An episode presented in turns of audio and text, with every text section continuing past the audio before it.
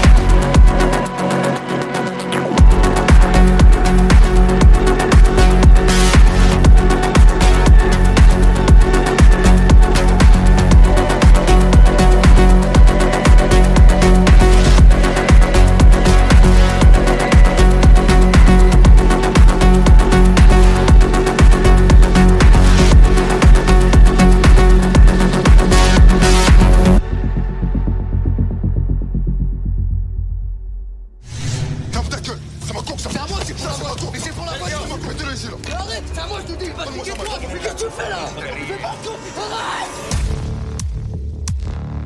C'est quoi ici, toi Tu vas voir ce mal. Ça dirait un jeu dans la cour des grands, quoi. Je ramène une de mes filles en Espagne. The last girl on the right. T'as pas des gars pour ça Je manque de tout, Bob. Sur la route, c'est moi cramé, un couple mixte. T'as vu, je fais pas les putes. Passe pas les couilles, là. Sinon, je trouve un autre blanc-bec. Pas de. Attention, ouais. Oh, ça va Oh, qu'est-ce que tu fais là Vous me dites si je vous fais mal. C'est là, c'est là. Ça, c'est de la drogue. Dis-lui. Si un pochon cède, c'est l'overdose. Tu es où? Ouais, ça y est, tu m'entends? Je les ai baisés, mon frère, là. J'ai cinq fois la mise de départ. C'est terminé, on s'arrache. Mais tu crois que c'est aussi simple que ça? C'est qui sur la photo? Daughter, if I want to see you again, I have to pay.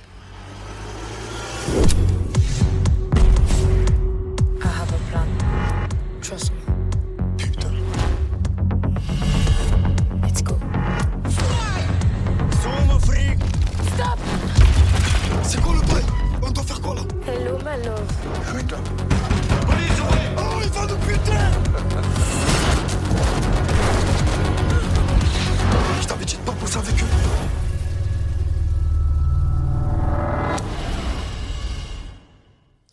Bande-annonce du, du film Du crépitement sous les néons signé FGKO, bande originale signée 7 et 7 est en face de moi dans le studio de Tsugi Radio. Bonjour 7 Salut. Bienvenue sur Tsugi Radio. Ce film, ça raconte la, la folle cavale euh, de Yann et euh, Dara, euh, deux jeunes euh, gens de- qui essaient de s'échapper de leur misère. Euh, d'un film un peu euh, comme ça, on l'entend dans cette bande-annonce, euh, un film un peu euh, qui va à 120 à l'heure, pied au plancher. cette intensité, cette vitesse, c'est quelque chose qui t'a inspiré quand tu t'es euh, plongé sur la bande originale? Euh, ce qui m'a inspiré, oui, enfin en fait, c'est un film, moi je trouve très austère en même temps et très dur. Et. Ce qui m'a plus inspiré, c'est plus la, la dureté que la vitesse. Ah ouais? C'est ouais, bizarrement en fait, c'est le côté euh, comment euh, comment rendre cette dureté. Euh, c'est ça qui m'a le plus inspiré. La vitesse, euh, un peu aussi, oui, mais c'était pas le, le- l'angle principal. C'était vraiment plutôt le, le côté austère et froid.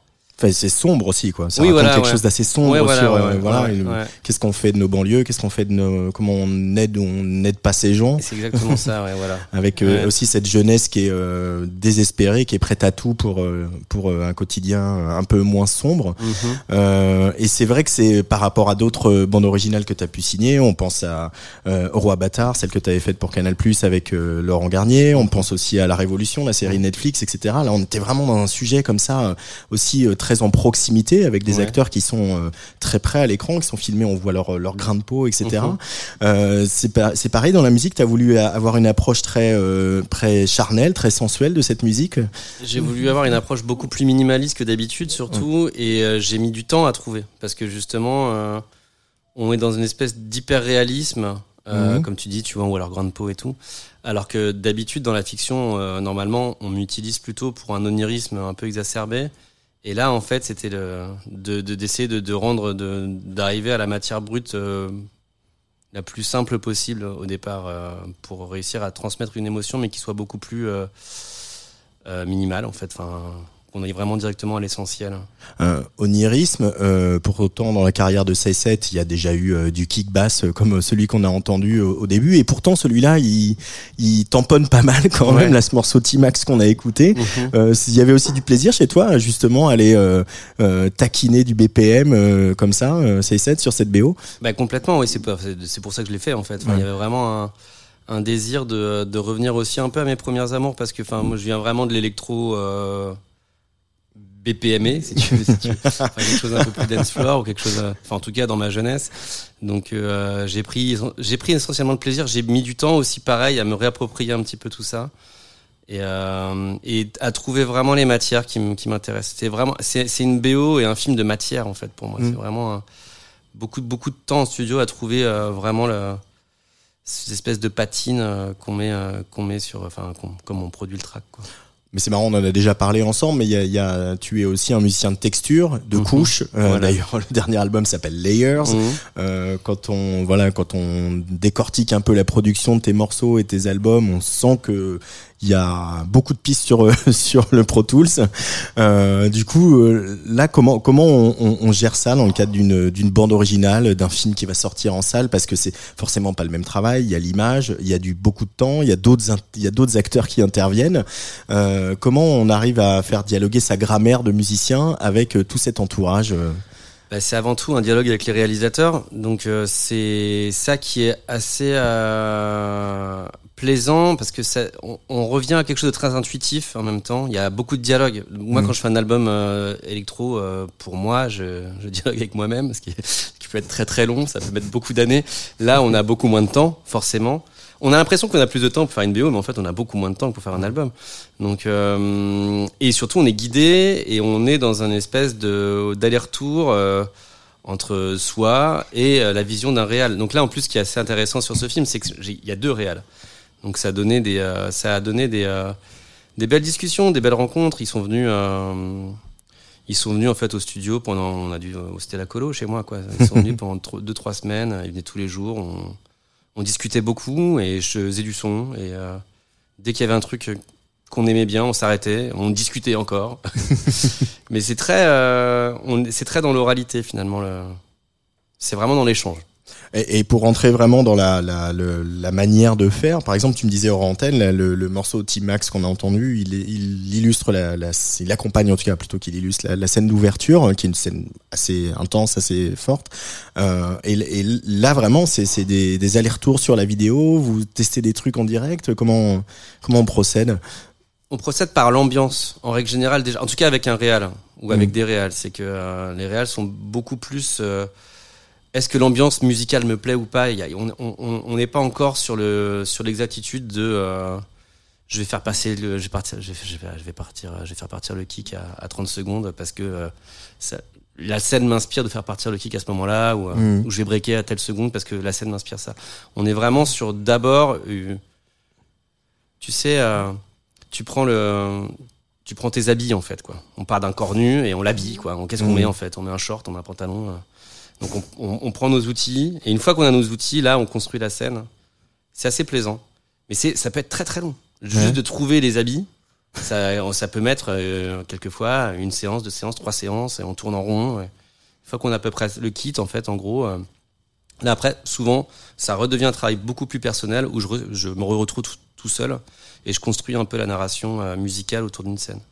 Euh, Ces habits, euh, justement, ils ont des, des, des noms de synthé souvent. Quel synthé tu as utilisé pour euh, ce film de- du crépitement sous les néons? Crépitement, c'est trois synthés majoritairement. C'est un mini Moog, c'est un Lyra de Soma, c'est une espèce de machine qui fait de l'ambiance, qui est assez, assez démoniaque. Et c'est un Strega de Make Noise, un semi-modulaire. Alors, est-ce que tu peux nous les, nous les décrire avec des, des, des adjectifs et des petites euh, Alors, colorations euh, pour te dire comment ils ont ils t'ont aidé dans dans l'habillement de, ce- de cette de ce film? Euh, Minimoog, c'est un synthé qui fait, tu sais, tu, en fait, c'est trois, enfin, Minimoog, c'est le un des, des, des synthés les plus connus au monde. C'est un synthé assez gras qui fait des bonnes grosses basses. Euh, Ça peut être moelleux et très agressif en même temps. Euh, Voilà, je souviens- voilà, je. Euh, le, le Lyra, c'est un truc qui fait des gros snaps. Donc euh, c'est beaucoup, on est beaucoup plus dans l'ambiance musique. Euh, c'est fait à partir de capteurs métalliques. Quand tu poses, tes, alors, super avec Pierre avec le micro. Quand tu poses, quand tu poses tes doigts sur les capteurs, en fait, ça réagit un peu de façon assez Ouais. magnétique sur tes, sur, sur, sur, ta, sur tes doigts. Et tu as plusieurs tranches. Donc là, tu peux faire de la polyphonie, c'est-à-dire que tu peux jouer plusieurs notes en même temps. Et c'est un espèce de son de guitare électrique en fait. Finalement, c'est très électrique. Et le Strega, alors le Strega, c'est euh, un synthé semi-modulaire, c'est-à-dire que tu peux faire tes propres patchs à l'intérieur. avec tous les petits câbles Voilà, c'est une marque qui s'appelle Make Noise et ça a été designé. Le son a été designé par Alessandro Cortini, je, je pense que tu connais. Donc là, on est vraiment limite sur du sound design. On est sur des textures qu'on connaît pas trop. euh, donc pour tout ce qui fait le crépitement ou tout ce qui gratte, c'est super. C'est des, des sons. euh, on peut faire des sons très euh, vaporeux, mais à la fois avec énormément d'intensité, énormément d'épaisseur. Je, je pourrais pas le décrire mieux euh, que ça, mais c'est très abstrait. C'est un, instrument qu'on utilise pour vraiment pour euh, pour euh, pour faire des nappes quoi.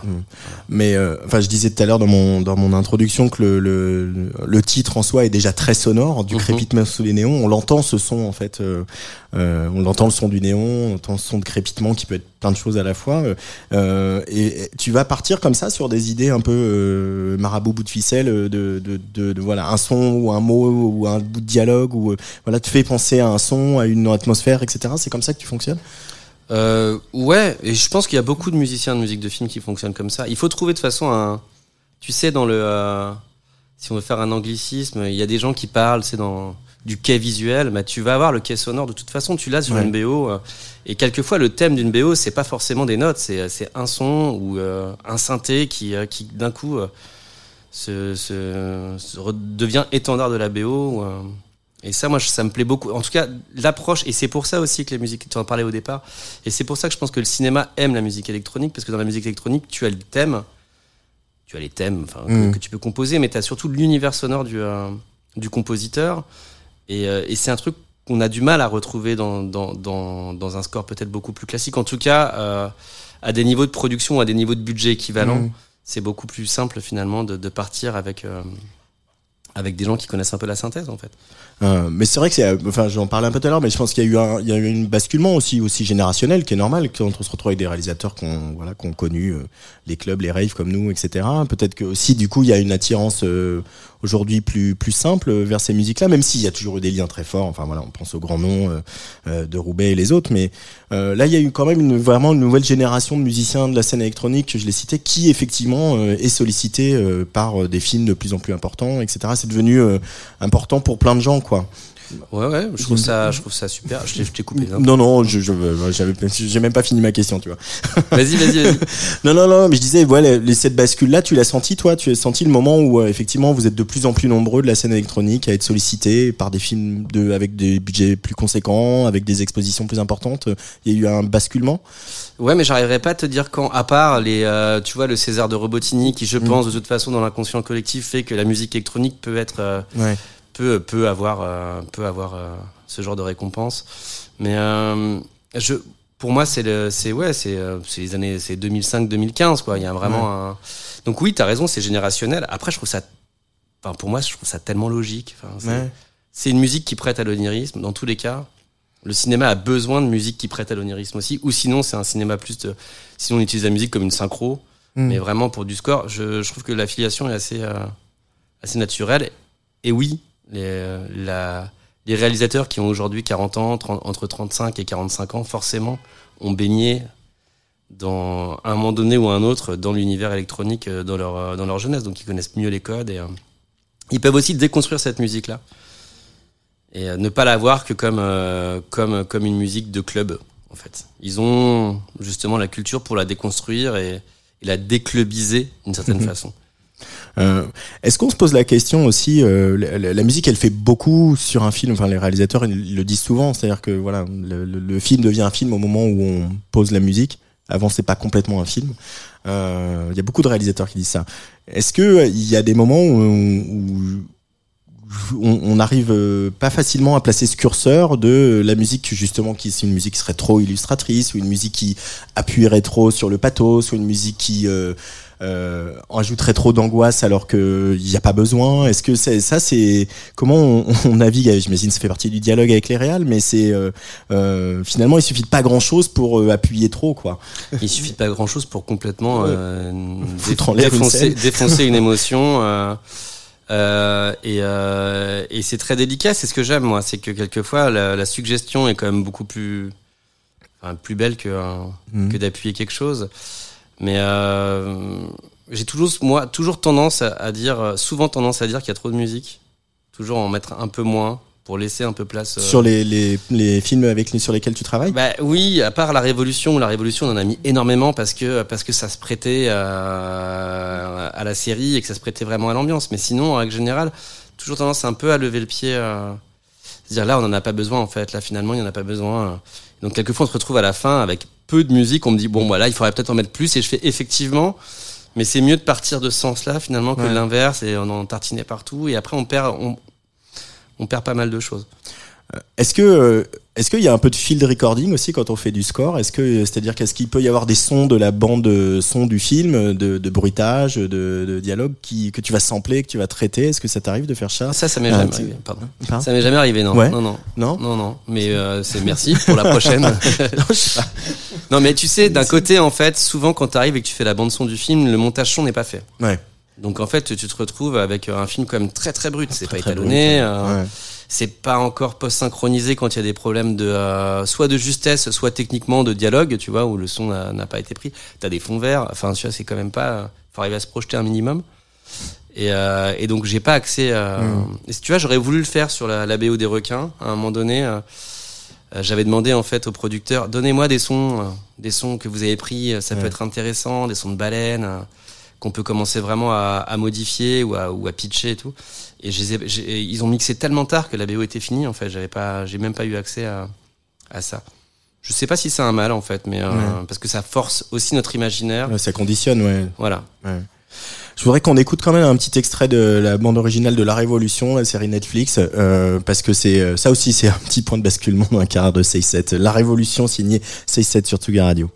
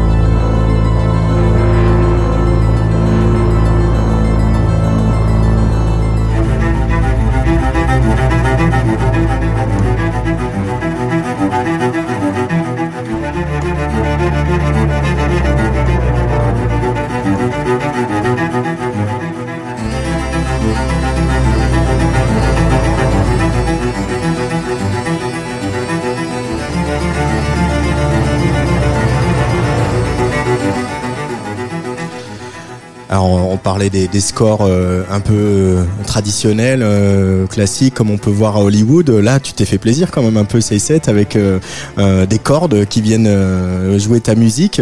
C'était quelle expérience ça de, de se retrouver face à un orchestre qui joue, ou en tout cas des musiciens d'orchestre qui, qui jouent sa musique à soi ben, c'était très nouveau, donc du coup très impressionnant. Ouais. Et c'est super, hein. enfin, c'est, euh, c'est pour un musicien, pour un compositeur, je pense que c'est quelque chose qu'on attend longtemps dans notre vie. Donc quand on commence à avoir un ensemble qui joue ce qu'on a écrit, il y a beaucoup de choses qui se passent dans notre tête, surtout quand c'est bien joué. Euh, donc il y a beau, ouais, enfin c'est c'est euh, un moment qui restera longtemps dans ma tête. En tout cas le premier. Après, euh, voilà. Mais euh, ouais, ouais, c'est euh, c'est cool, hein. Ouais, c'est cool, ouais. Ouais.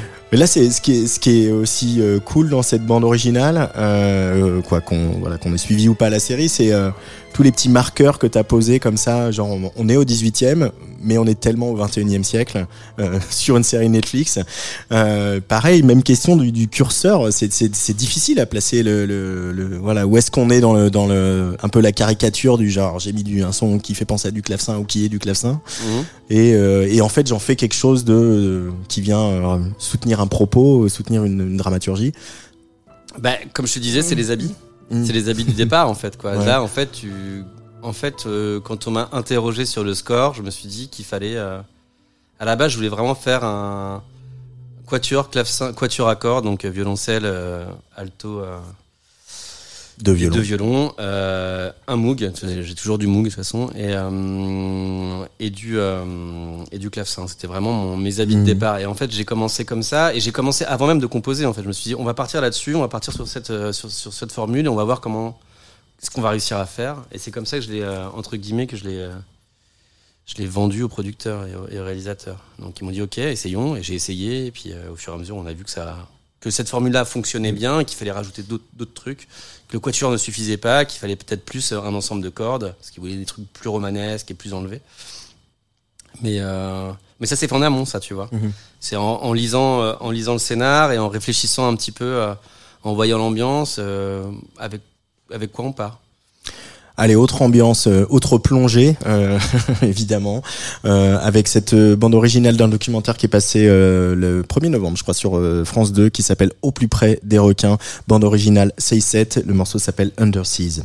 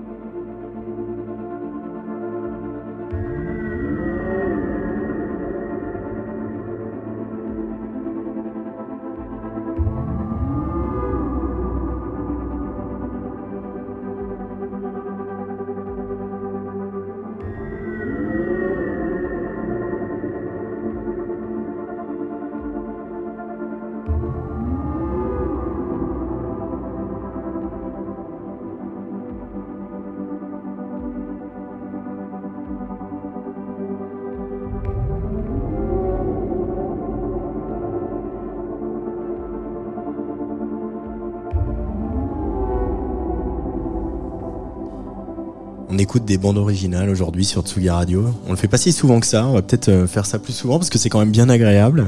Puis ça, c'est voilà, ça sert à rien de, faire de la web radio, de pas avoir de format, autant en profiter.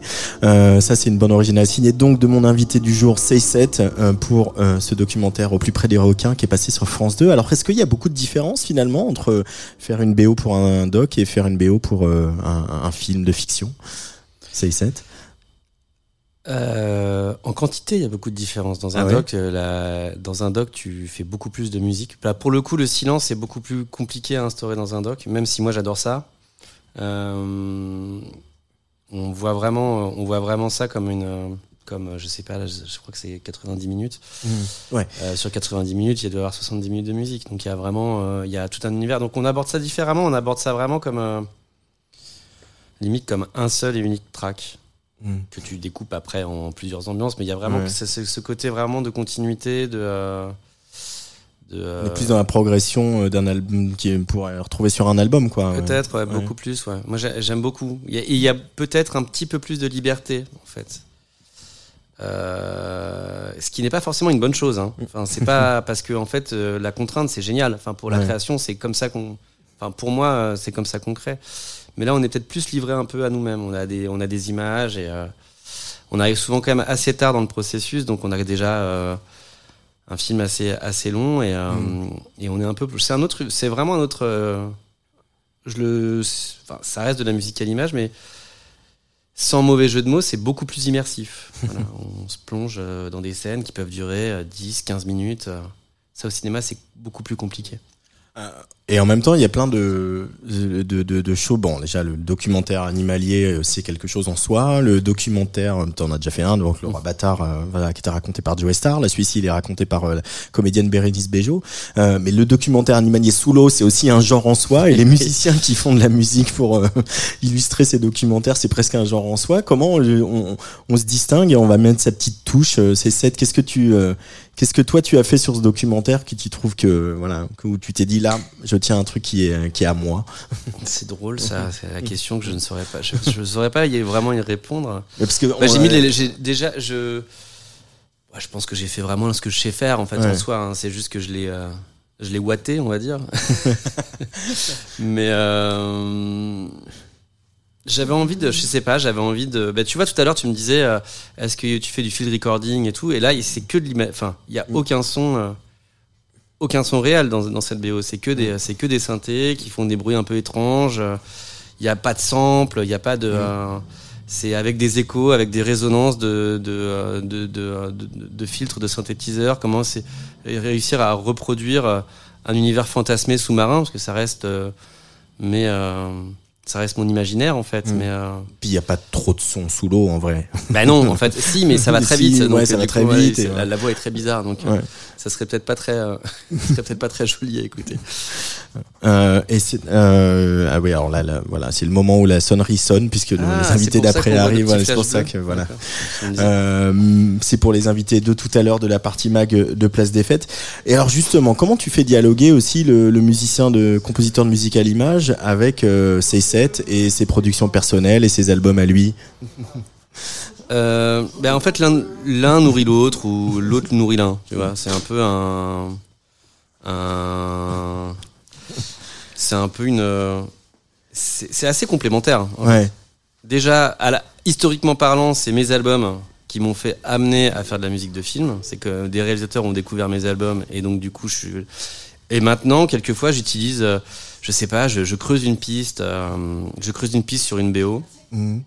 par exemple, utiliser un chœur, utiliser des cordes que je que j'aurais jamais eu l'occasion de faire sur mes albums, qui me donnent des idées pour des futurs albums, de me dire ah tiens c'est marrant, c'est intéressant. Par exemple, le morceau que j'ai fait, euh, alors c'est pas vraiment un album, mais le morceau que j'ai fait pour le château de Versailles, qui est vraiment une, n'est pas une commande, qui est vraiment un morceau que j'ai fait euh, tout seul. Euh, J'étais en train de faire la révolution à ce moment-là. Je travaillais sur des ensembles de cordes et des, et des chœurs. Et ce qui m'a donné vraiment envie de d'exploiter ça plus à titre personnel euh, derrière. Donc euh, l'un nourrit, enfin c'est vraiment des, des, des allers-retours et Et c'est un, bon équilibre pour moi. Ouais, parce que tu disais que la contrainte c'est super, c'est comme ça. Pour toi, c'est un moteur, ça te permet de créer, de te donner un cadre, etc. Euh, euh, parce que des fois, quand on est tout seul, tu disais le dialogue il peut durer longtemps Ouais. et l'album Mm. il peut mettre trop de temps à se finir. On Ouais, n'est jamais insatisfait aussi. hein. Oui, oui. Enfin, moi, c'est un peu ma, petite spéciale, quoi. hein. C'est 5 ans l'album. euh, Cinq- c'est tout. ouais. ouais, voilà. 5 ans encore, ça, encore, je suis gentil. Mais, euh, mais avant, quand je faisais pas de BO, j'avais justement des longs moments de panne comme ça. Mm. Avec les BO, j'ai l'impression que ça me stimule de toute façon artistiquement, puisque j'aurais toujours euh, un propos, un réalisateur qui va un peu me bousculer et qui va un peu me, me faire aller dans des endroits que j'avais pas forcément prévus au départ. Et euh, on m'aurait dit il y a 10 ans que je ferais de la musique avec des orchestres ou que je ferais ou que j'aurais fait T-Max par exemple, je Mm. j'aurais pas forcément j'aurais pas forcément cru, en tout cas pas sous mon 6-7 et euh, et ça c'est super. Ça légitime aussi que le musicien qu'on est, quand on est sollicité comme tu l'es pour de, de la musique à l'image, est-ce qu'à un moment on se dit, ou est-ce que tu as eu besoin de ça, ou est-ce que pas du tout? Est-ce que tu t'as toujours dit, je suis musicien, c'est mon métier, et, et j'ai pas attendu qu'on vienne me chercher pour... euh, Honnêtement, ça fait beaucoup de bien. Ouais. Enfin, moi, j'ai eu un grand besoin de légitimité, je pense, euh, pour des, histoires euh, plus personnelles et tout. Et donc, euh, du coup, j'ai, euh, ça fait du bien, ouais. Il y a Mm. quelque chose d'assez, euh, d'assez, euh, d'assez plaisant, en fait, tout simplement. Tous mes invités le mardi m'aident un peu à faire la programmation parce que dis-moi ce que tu écoutes, je te dirai qui tu es. Alors là, voilà, on est un peu dans les euh, dans les dans les fondamentaux. Euh, Ouais. Voilà, un gros fondamental qui s'appelle Steve, qui a composé notamment Music for 18 Musicians. C'est Steve Reich bien sûr, choisi par 6-7.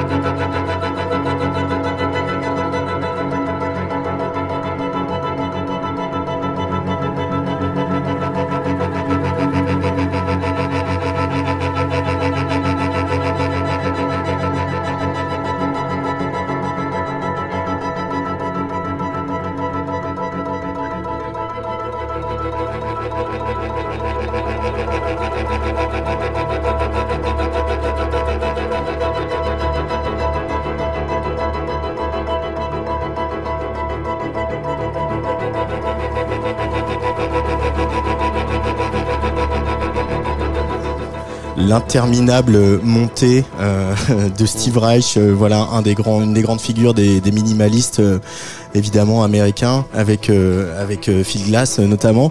Pourquoi ce choix, euh, 6-7 Qu'est-ce qui représente Steve Reich? Ce que représente Steve Reich, c'est, je pense, c'est tellement vaste en fait. Enfin, pour moi, c'est, c'est- enfin, tous les musiciens, de façon consciente ou inconsciente, euh, ce sont tous les musiciens électroniques se sont Ouais. inspirés à un moment donné de, de Steve Reich, parce que Steve Reich s'est aussi inspiré de, de la musique percussive africaine. Donc forcément, il y a, il y a des, euh, il y a des, euh, des convergences, mais euh, je sais pas. Pour moi, c'est une espèce de, de fondamental. musicale, euh, dans le minimalisme, dans la de façon rythmique. Euh, de, euh, de, de la musique qui est très actuelle au final, quoi. Qui a quand même, euh, je pense, cette musique, elle doit avoir 55 ans, je pense, un truc comme ça, elle est dans 50 ans. Fin des années 60, un truc Je dirais, comme ça, soix- je dirais 60, ouais, 60. pas fait mes devoirs. so- 60, ouais, peut-être non, peut-être. Ouais, bon, en tout Bon, cas, on est à plus de cas, voilà. 45, c'est sûr et certain, et je la trouve d'une d'une modernité absolue. Enfin, Mm. Il n'y a pas plus moderne que, que ce morceau.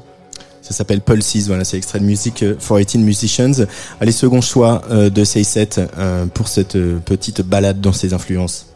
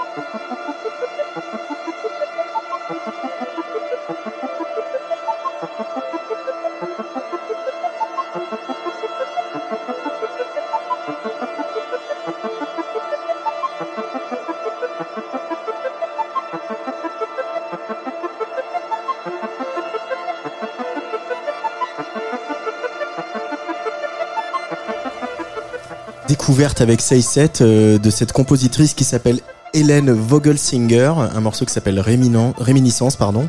Euh, Say 7 c'est qui euh, Hélène Vogel- Vogelsinger? Alors, honnêtement, je, je n'en sais rien. Euh, j'ai découvert, je l'ai découvert cette année en fait, chez une amie, scénariste. Comme quoi, ça vient plus du milieu de l'image, Mhm. enfin de, de la narration finalement. Mais c'est, je, je, je, pourrais pas t'en dire beaucoup. Je sais qu'elle est française. Je sais qu'elle fait de la musique avec des synthés modulaires. Je me suis un peu renseigné sur elle. euh, elle est, il y a beaucoup de relais plus à, l'étranger. Mais je trouve ça magnifique, moi. Je, je trouve ça très très beau. Je trouve que c'est d'un onirisme euh, parfait. Et euh, bon, c'est très cinématographique, c'est très ambiante. Et ça fait du bien, je trouve. Je pense qu'on on, on- on manque, euh, on manque de, de gens comme ça en France et on, on l'a en fait. Enfin, on en a des Mm. gens comme ça, donc c'est à nous après de les, de les porter un petit peu et de s'en faire écho. Mais voilà.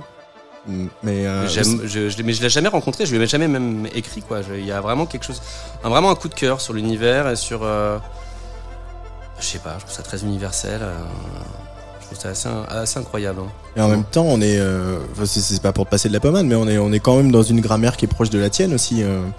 Un certain un certain, euh, voilà, un certain goût aussi pour des, des, voilà, là on entend les basses qui viennent de rentrer. Euh. Ouais, certaine ouais, le- assise harmonique qui est importante chez C7 aussi. Oui, sûrement, oui, oui, oui, oui. Je... Ça, après, moi, j'ai pas forcément beaucoup de recul sur, euh, sur, euh, sur ce que je fais. En tout cas, je, ouais, je sais pas. Quand, euh, je le- quand j'ai entendu ça la première fois, je, j'ai même entendu, tu sais, c'était genre euh, à très faible niveau, euh, Ouais. à un apéro, euh, même si c'est pas vraiment une musique d'apéro, tu vois bien, mais, euh, mais d'un coup, tu vois, t'as ta.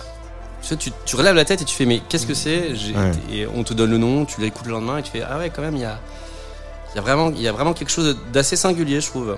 Mais euh, dans les textures, moi qui suis très fan des textures, il y a vraiment quelque chose de. Et puis surtout, c'est pas ça en fait. C'est surtout quand tu vois le, le niveau, entre guillemets, même si j'aime pas trop ce mot, tu vois, mais quand tu vois la maturité, et tu te dis, mais j'en ai jamais entendu parler, pourquoi la, la question de pourquoi, en fait. Mm. euh, tu te rends compte que bah, ça arrive quand même aussi à beaucoup de musiciens et beaucoup de musiciennes. Donc, euh, bah voilà. Je- Allez, le dernier choix de C7 pour cette émission, on est, euh, bon là on est vraiment à la maison. hein. Oui, voilà.